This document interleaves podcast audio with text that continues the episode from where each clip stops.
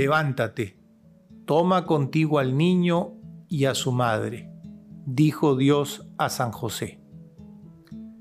El objetivo de esta carta apostólica es que crezca el amor a este gran santo, para ser impulsados e implorar su intercesión e imitar sus virtudes, como también su resolución.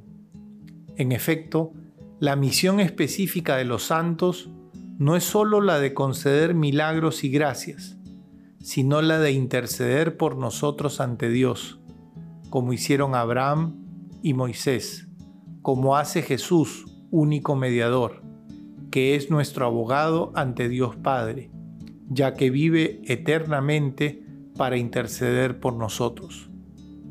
Los santos ayudan a todos los fieles a la plenitud de la vida cristiana y a la perfección de la caridad.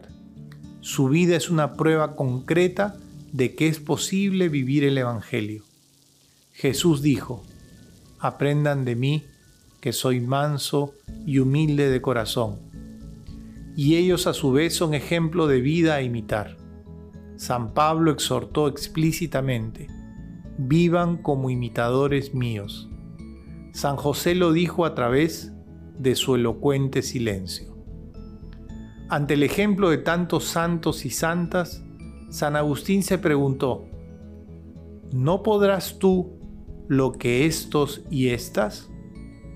Y así llegó a la conversión definitiva exclamando, tarde te amé, belleza tan antigua y tan nueva. No queda más que implorar a San José la gracia de las gracias, nuestra conversión. A Él dirijamos nuestra oración.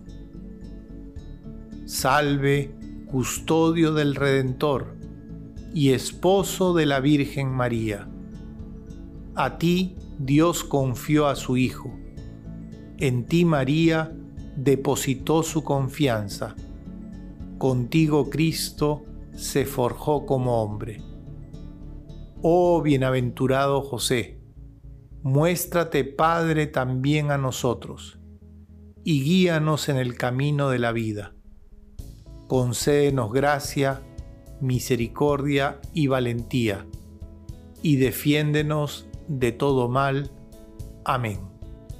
Roma, en San Juan de Letrán, 8 de diciembre, solemnidad de la Inmaculada Concepción de la Bienaventurada Virgen María del año 2020, octavo de mi pontificado Francisco.